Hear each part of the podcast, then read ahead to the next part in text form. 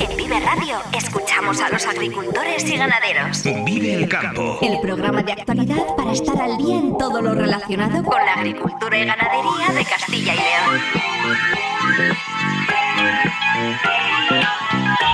Vive el campo con Jaime Sánchez Cuellar.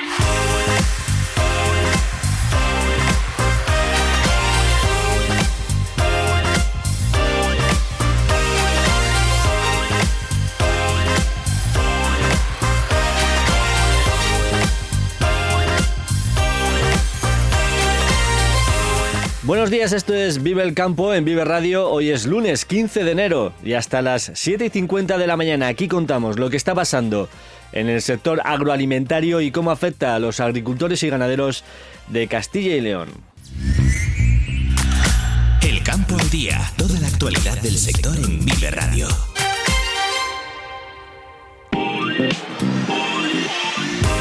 La cooperativa COR para hoy la recepción de remolacha en su planta de Olmedo, en Valladolid. La fábrica detiene su actividad hasta que mejoren las condiciones meteorológicas después de 90 días de campaña que han sido eh, muy complicados por las lluvias y a lo que se une como aspecto negativo la baja riqueza de la raíz. La campaña de la trufa en Soria y Burgos está siendo aceptable en cuanto a producción. La amenaza es la presencia del escarabajo, aunque de momento no ha causado grandes daños en Castilla y León como sí ha ocurrido en Teruel. El lechazo y el cabrito ya cotizan a la baja en las lonjas después de la campaña de Navidad. Vamos a conocer cómo se encuentra el sector con el presidente de la IGP Lechazo de Castilla y León, José Luis Fraile, a quien le preguntaremos en el tiempo de entrevista por el futuro del ovino en la comunidad. La Comisión de Roedores aconseja el laboreo del terreno para la destrucción de galerías y nidos del topillo o la creación de bandas de seguridad ante la posible plaga de topillos la próxima primavera. Y hoy analizamos la situación de los mercados agrícolas con Rubén Orihuela de la lonja online Abastores, con quien veremos cómo ha empezado el año y las diferencias con la situación que teníamos hace justo un año. Vive el tiempo en Vive Radio. Ahora mismo está lloviendo en numerosos puntos de la comunidad. Vamos a conocer el, el, detalle de la previsión meteorológica. Daniel Angulo, muy buenos días. Hola Jaime, muy buenos días. Bueno, pues ya lo hemos notado, lo notamos ayer domingo, que la situación del tiempo ha cambiado. Ese aire frío que nos llegaba desde el interior del continente europeo durante la pasada semana ha ido siendo sustituido a lo largo de este fin de semana por un aire más húmedo y templado. Ese venía, como decíamos, el de la semana pasada del interior del continente europeo, eran vientos del norte y ahora tenemos los vientos del suroeste que ayer ya nos trajeron las primeras lluvias, lluvias que nos van a acompañar en toda esta semana que se inicia hoy. De hecho, si usted ahora mismo nos está escuchando, va a salir de casa, pues coja el paraguas porque la lluvia va a ser protagonista especialmente durante la mañana en prácticamente todo Castilla y León, aunque es verdad que la zona oeste y el suroeste van a ser pues las más beneficiadas en este caso, porque la lluvia y el agua siempre viene bien. Eh, ya digo, provincias de Salamanca, Zamora, también eh, Ávila, Valladolid, y bueno, sur de Burgos, suroeste de Burgos, Valencia, Ávila y luego eh, Segovia, pues van a ser las más beneficiadas por estas lluvias, como digo, que van a acompañarnos durante toda esta mañana de este lunes. En el norte, sobre todo en el nordeste, norte de Burgos, también por Soria, allí las lluvias también van a dejarse caer a lo largo de la mañana, pero tendiendo a remitir a partir del mediodía. Jornada, por lo tanto, lluviosa, de ambiente borrascoso, pero, pero con unas temperaturas muy suaves. Ahora, a estas horas, pues las mínimas rondan los 6-7 grados en la mayor parte de la mmm, comunidad. De hecho, hoy en Burgos, por ejemplo, esperamos una mínima de 9 grados y una máxima de 14, 13, 14 grados. También en León alcanzarán máximas de 12, 13 grados con una mínima de 4 en Palencia. La máxima podría llegar hasta los 14 grados con una mínima de 8 grados. Salamanca mínima de 10 grados, máxima de 16. Segovia con una mínima de 9 grados podría llegar hasta los 13 grados y eso que es una capital que está alta. En Soria van a tener pues un ambiente suave todo el día, con una máxima de 15 grados y una mínima de 8 grados. En Valladolid estará la mínima sobre 9-10 grados, pero la máxima puede llegar a los 15 grados, igual que en Zamora, donde la mínima estará sobre los 10-11 grados. Y además, como digo, con la lluvia como protagonista. Esta semana tiene su singularidad, pues se inicia lo que se llama, lo que se conoce como la Semana de los Santos del Frío, que empieza con San Antón normalmente. Dice el dicho popular, la Semana de los Santos del Frío empieza con San Sebastián, detente varón, que primero es San Antón.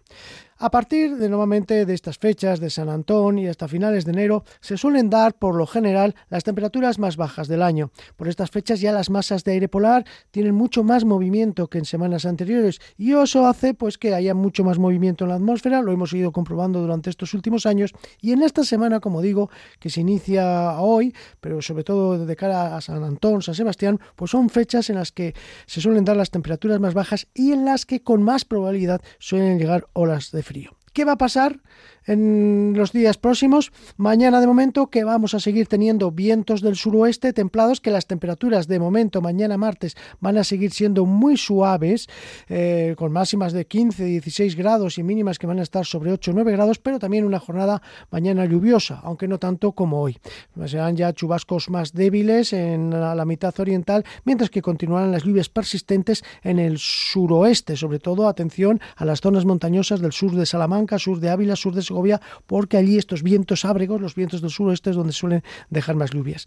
Atención según avanza la semana, para el miércoles, ya día de San Antón, esperamos que una borrasca, que posiblemente se bautice con el nombre de Irene, nos deje vientos muy fuertes, ¿eh? vientos fuertes y racheados para el miércoles, día de San Antón, especialmente durante las tardes. Puede llegarse a alcanzar rachas de hasta 100 kilómetros por hora en zonas montañosas del norte de León, norte de Palencia y norte de Burgos.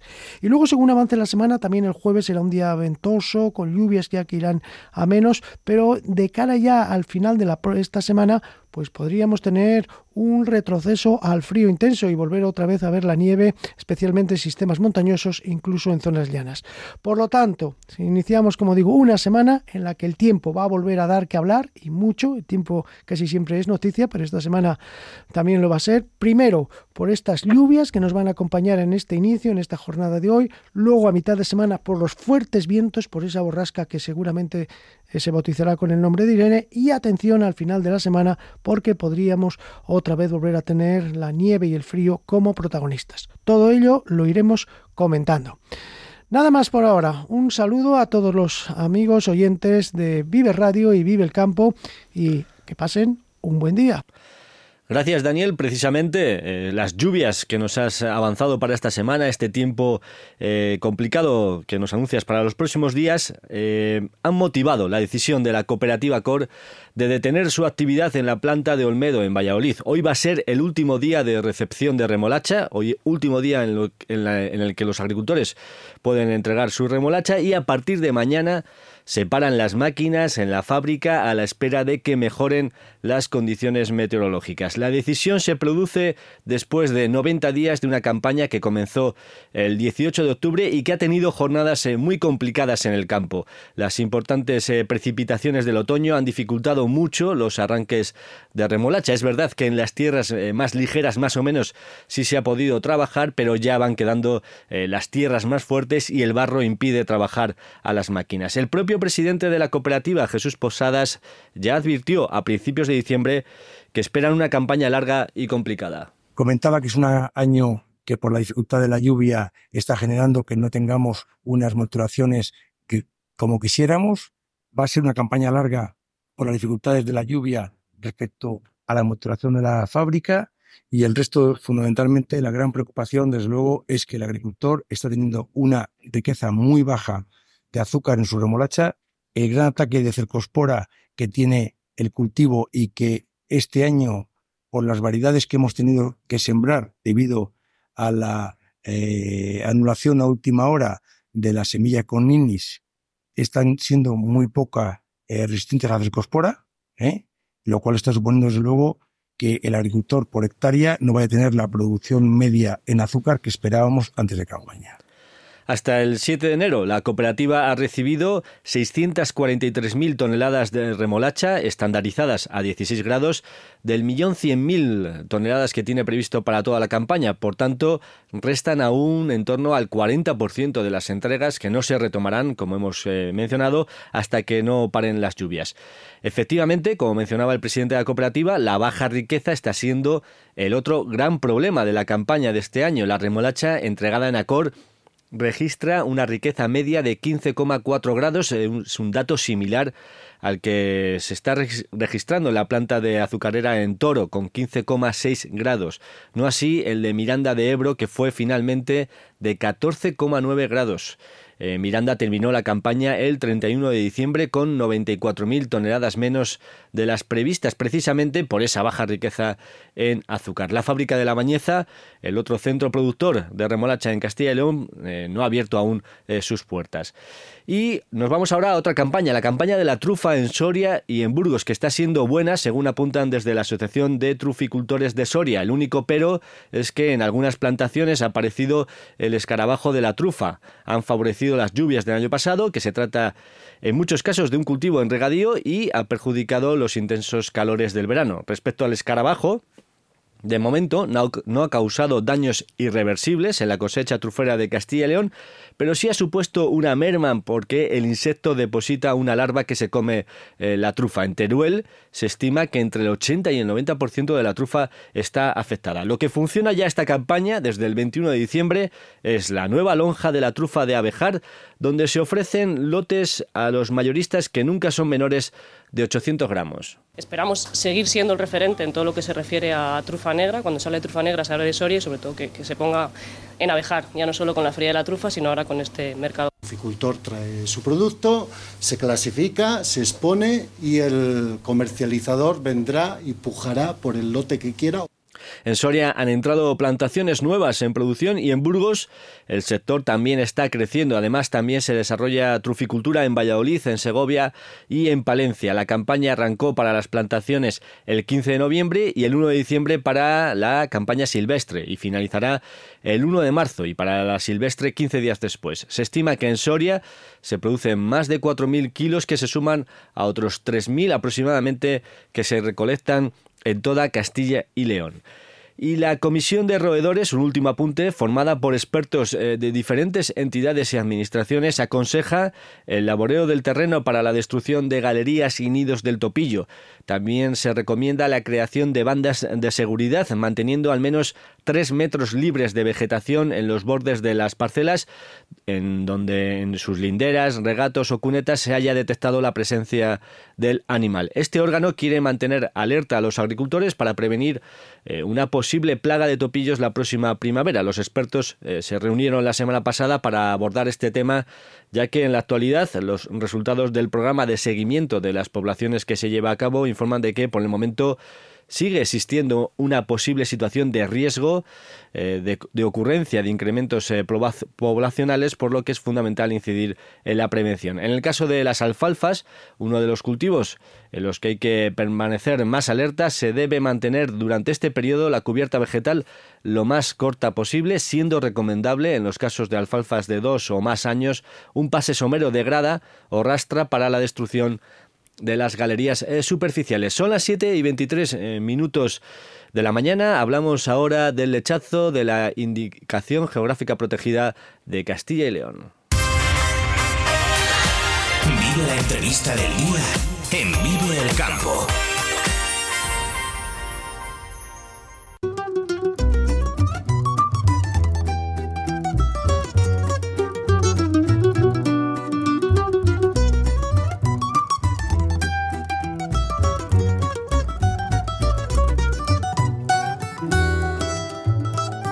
Pasado las fiestas eh, navideñas, una de las épocas de mayor consumo de lechazo y cabrito, y vemos ya en las lonjas cómo el precio de estas eh, carnes está retrocediendo, algo que se repite cada año. Vamos a conocer cómo ha sido la campaña con José Luis Fraile, presidente de la IGP Lechazo de Castilla y León, ganadero en Palencia, en el norte de Palencia. José Luis, eh, muy buenos días. Muy buenos días, Jaime.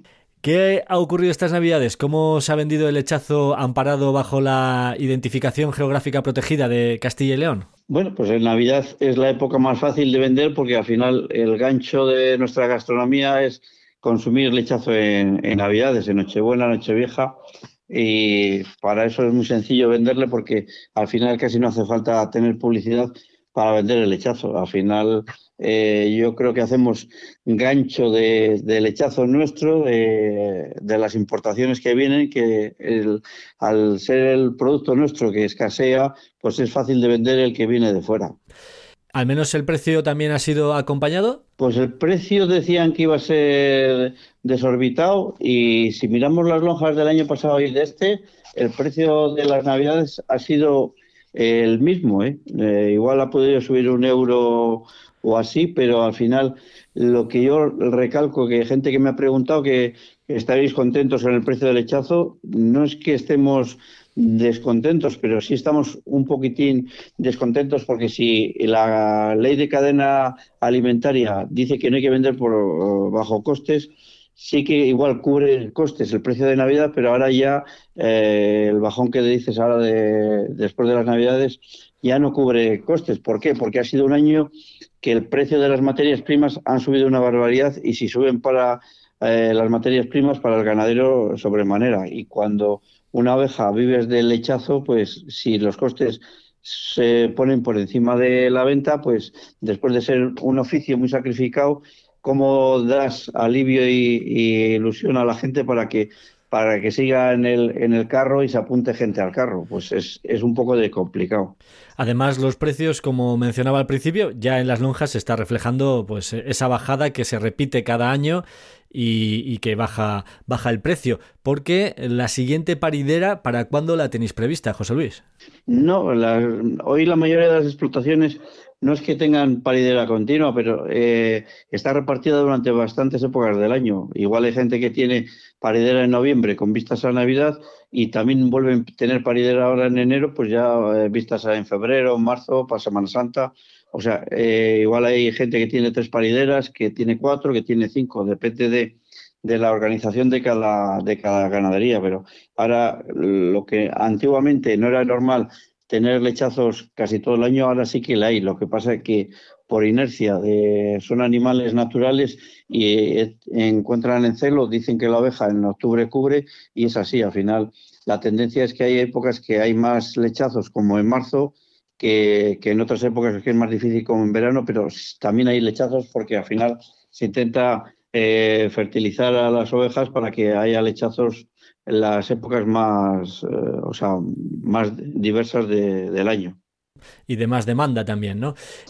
Lo que sí que se denunció durante la campaña de Navidad es que estaban entrando lechazos, que esto también se repite, en lechazos de fuera que se sacrifican aquí en Castilla y León. ¿Cómo repercute esto? Eh, ¿Cómo os repercute esto a vosotros? Eh, vamos, yo siempre he dicho que es legal y legítimo que entren lechazos porque al final eh, estamos en un mercado libre y al final cada uno compra lo que quiere y al precio que quiere.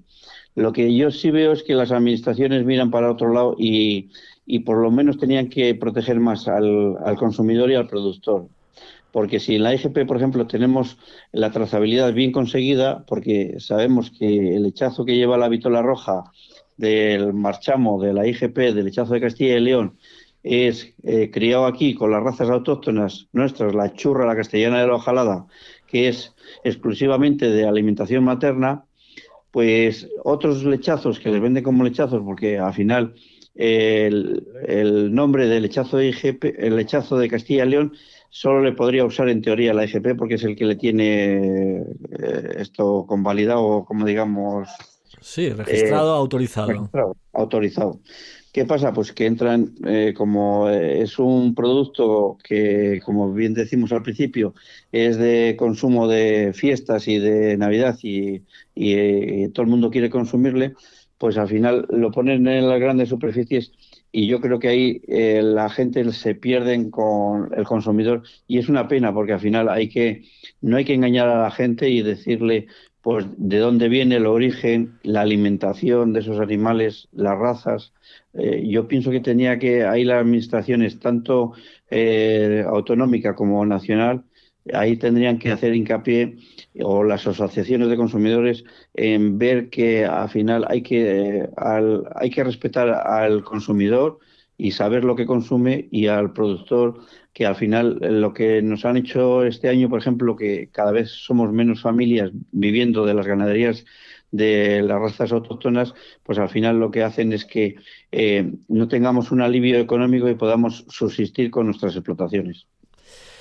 Al final hay que darle al consumidor toda la información y el consumidor tiene que eh, consultar toda esa información y entender eh, lo que está comprando y realmente comprobar, ¿no? Si lo que está comprando es lo que, lo que él quiere, ¿no? y elegir, porque yo muchas veces cuando la gente dice, yo sí sé que, por ejemplo, en Navidades ha puesto el lechazo IGP a 150 euros al consumidor, pero hay que eh, saber que también lleva en canal eh, entre 6 kilos y 8 kilos de canal de, de carne, con lo cual, si lo miras por kilos, al final es un producto que la calidad que tiene, eh, siendo la época más cara, tampoco es un producto tan caro en, eh, euros por kilo como muchos productos que se consumen en Navidad u otras épocas. Para, ser, para, mí, yo creo que es un, es un producto gourmet en el sentido de que es un producto eh, que no está tan valorado para como estaba valorado antiguamente, que al final creemos que sube, sube y al final vamos viendo que año tras año mantenemos casi los mismos precios y la vida y la vida sube, claro, con lo cual eh, decimos quedan menos rebaños, menos gente que se dedica a esto. Pues sí, sí tiene sentido porque aparte del sacrificio también la rentabilidad tiene que subsistir y si no hay rentabilidad, pues al final la gente no va a estar trabajando para perder dinero. Ahora mismo, José Luis, eh, ¿cuántos ganaderos estáis integrados en la IGP? Ahora en la IGP somos 732. Actualmente ahora en enero del 24. 732, ¿qué ¿qué porcentaje sería de todos los ganaderos, eh, digamos, que existen en Castilla y León?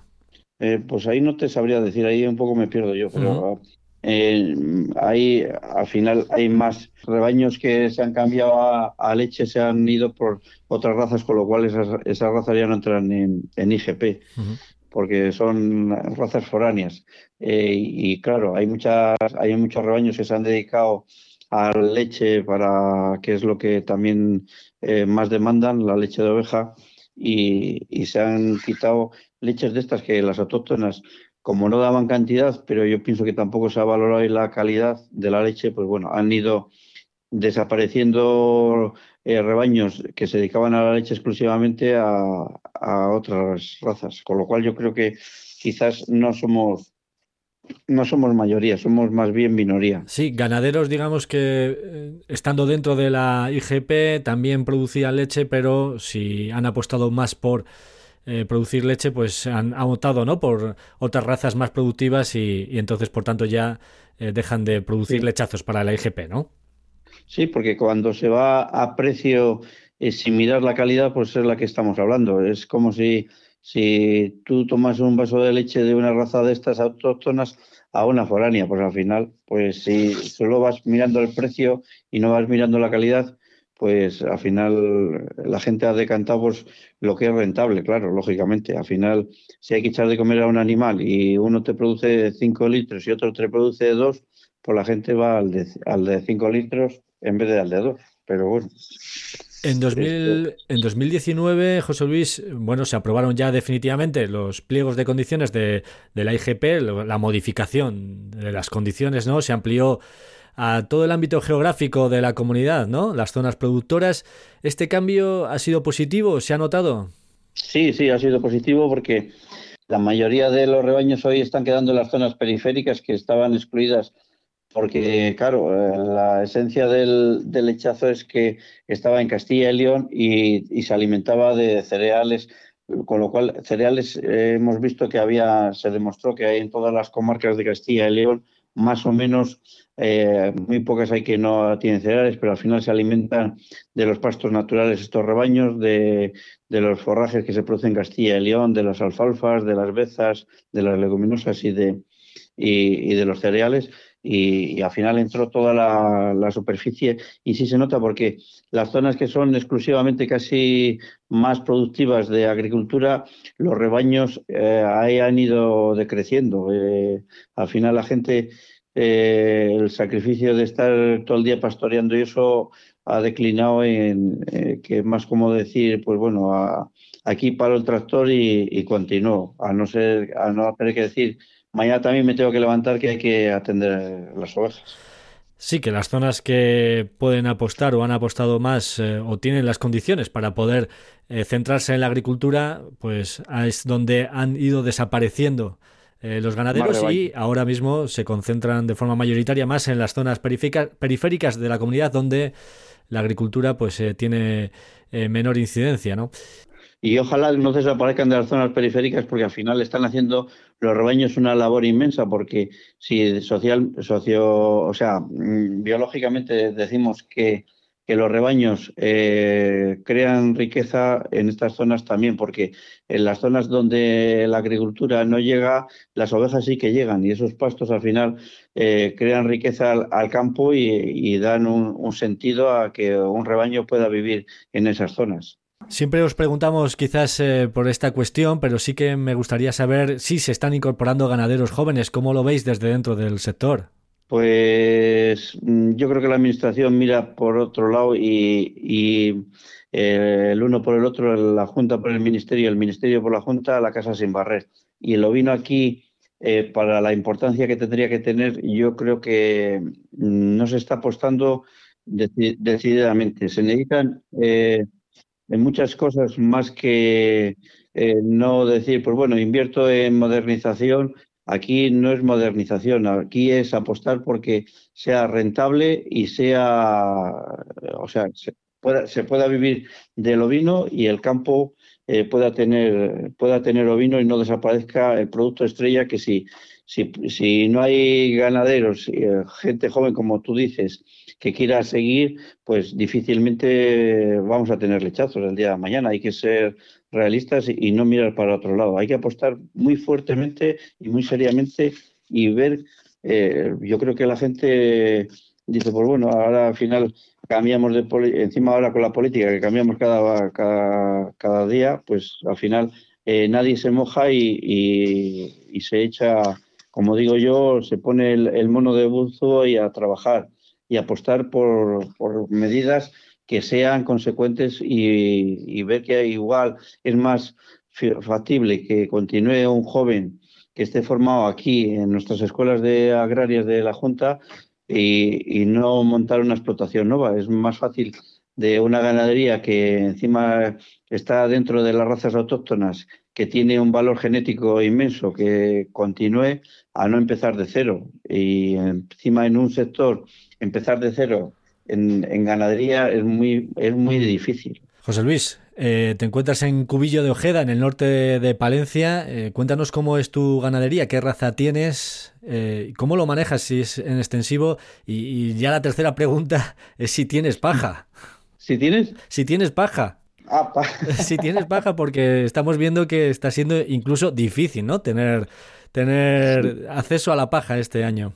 Pues eh, la raza mía de mi rebaño es raza churra, estoy en, Anche, eh, hago, eh, o sea, llevo el control de las, de las ovejas, de los partos y de todo dentro del esquema de carne que tenemos en Anche, con lo cual también hacemos inseminación para, por lo menos en una paridera, para para tener machos de sin tener que comprar machos de, de la raza, de la asociación. Lo tengo en, en semiextensivo.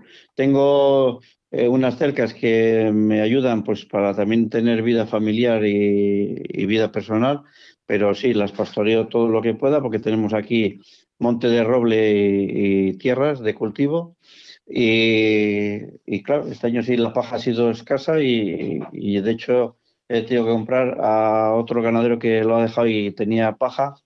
Y, bueno, es difícil de, encontrar y encima, pues este año, por los precios es la que digo yo, que al final todo suma y sigue. Al final, si tuviéramos que comprar todo lo que las damos, que por ejemplo yo tengo explotación de cereal y de alfalfa, si todo lo que producimos lo tuviéramos que comprar, yo creo que no salían las cuentas, con lo cual Mm, eh, decimos que ha, sido un año de precios aceptables, pero que no han llegado al, valor que, que tiene los gastos que estamos aportándolas, porque cuando criamos el lechazo, si la oveja no la das alfalfa, cereales y eso, pues al final el, el lechazo del, del campo solo no, no le cría porque al final necesita criarle en poco tiempo y, bien, el, lechazo es lo que es.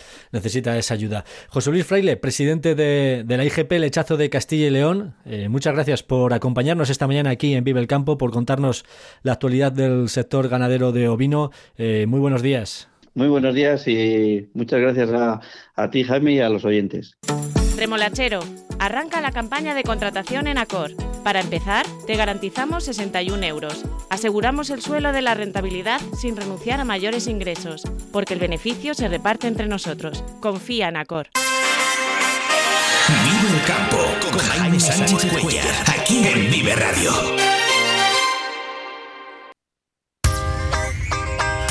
Vive Radio te ofrece la información actualizada de los mercados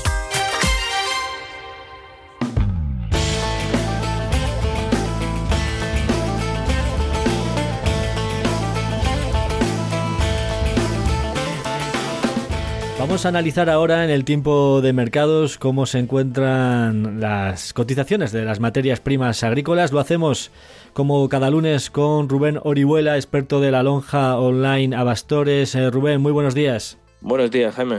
Bueno, hemos visto la semana pasada como cierta estabilización en los precios de los cereales en las lonjas de referencia aquí en Castilla y León y nos encontramos al comienzo de un nuevo año, de 2024, ese parón, ese ligero parón que hubo durante las fiestas navideñas, ahora se retoma un poco más la actividad.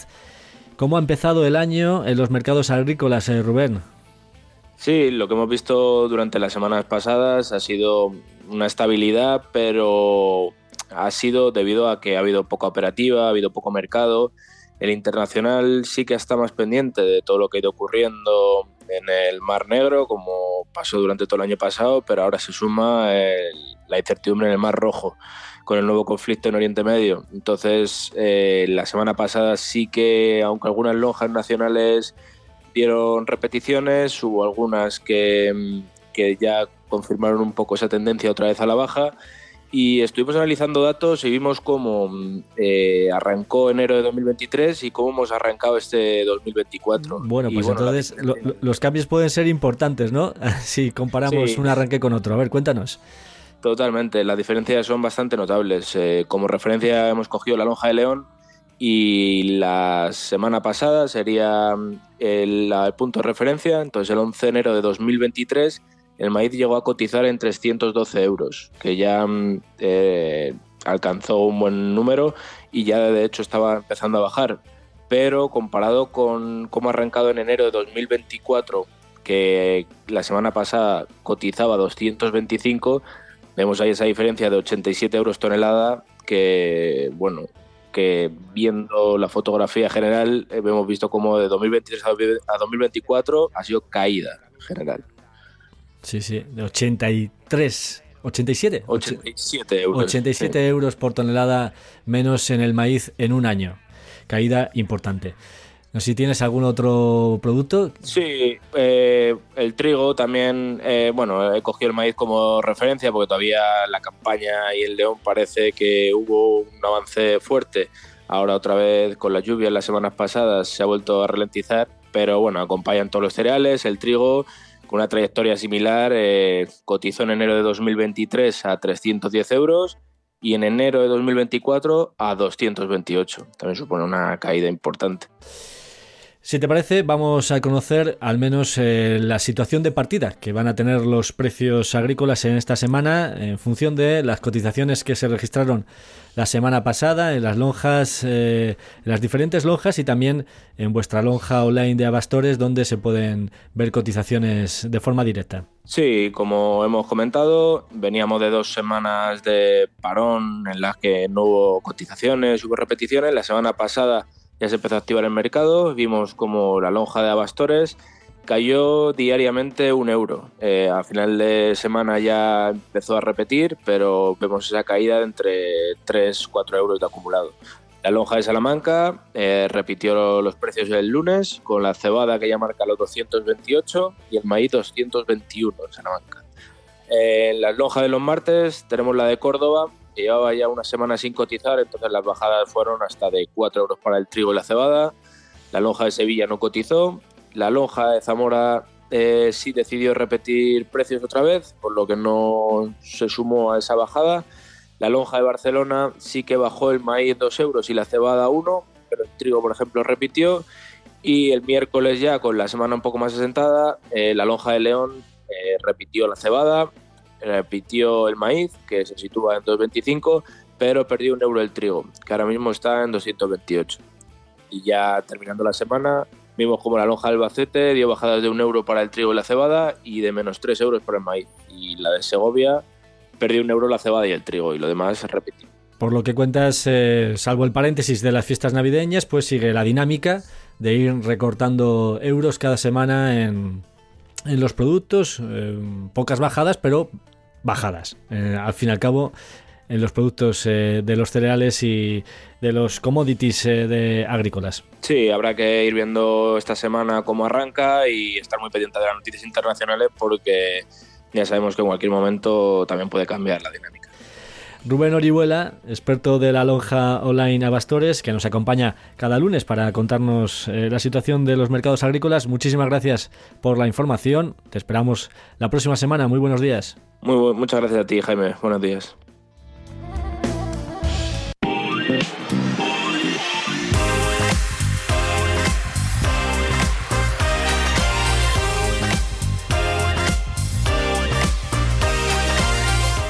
Siete y 46 minutos de la mañana nos vamos, pero antes repasamos los titulares del día. La cooperativa COR para hoy la recepción de remolacha en su planta de Olmedo, en Valladolid. La fábrica detiene su actividad hasta que mejoren las condiciones meteorológicas después de 90 días de campaña que han sido eh, muy complicados por las lluvias y a los que se une como aspecto negativo la baja riqueza de la raíz. Comentaba que es un año que por la dificultad de la lluvia está generando que no tengamos unas maturaciones como quisiéramos. Va a ser una campaña larga por las dificultades de la lluvia respecto a la maturación de la fábrica y el resto, fundamentalmente, la gran preocupación, desde luego, es que el agricultor está teniendo una riqueza muy baja de azúcar en su remolacha Lechazo y cabrito cotizan a la baja después de unas navidades con precios que han sido aceptables, pero que ahora ya se ajustan a los costes de producción por el aumento eh, de los gastos. La IGP Lechazo de Castilla y León cuenta con 732 ganaderos. Hay gente que me ha preguntado que estaréis contentos con el precio del lechazo. No es que estemos descontentos, pero sí estamos un poquitín descontentos porque si la ley de cadena alimentaria dice que no hay que vender por bajo costes, sí que igual cubre costes el precio de Navidad, pero ahora ya eh, el bajón que dices ahora de, después de las Navidades ya no cubre costes. ¿Por qué? Porque ha sido un año que el precio de las materias primas han subido una barbaridad y si suben para eh, las materias primas para el ganadero sobremanera. La Comisión de Roedores aconseja el laboreo del terreno para la destrucción de galerías y nidos del topillo o la creación de bandas de seguridad ante la posible plaga de topillos de la próxima primavera. La campaña de la trufa en Soria y Burgos está siendo aceptable en cuanto a producción. La amenaza es la presencia del escarabajo, aunque de momento no ha causado grandes daños en Castilla y León. Se estima que en Soria se producen más de 4.000 kilos que se suman a otros 3.000 aproximadamente que se recolectan en toda Castilla y León. Lluvias y subida de temperaturas para este comienzo de semana se acumularán por encima de 15-20 litros hasta el miércoles, sobre todo en el oeste de la comunidad y en la provincia de Segovia y sur de Burgos. Al final de semana suben, bajan las temperaturas, perdón.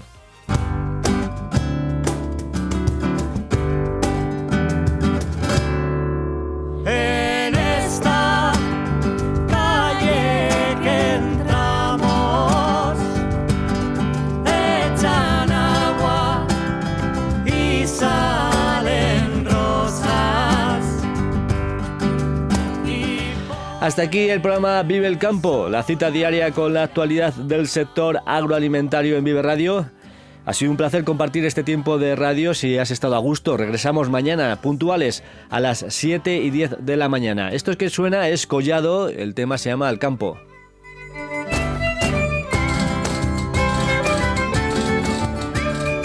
Con ellos nos vamos a despedir esta semana. Un saludo de Ángel de Jesús en el control técnico y de quien nos habla Jaime Sánchez Cuellar. Feliz jornada a todos los que vais a disfrutar hoy del campo. Ahora, servicios informativos. Muy buenos días.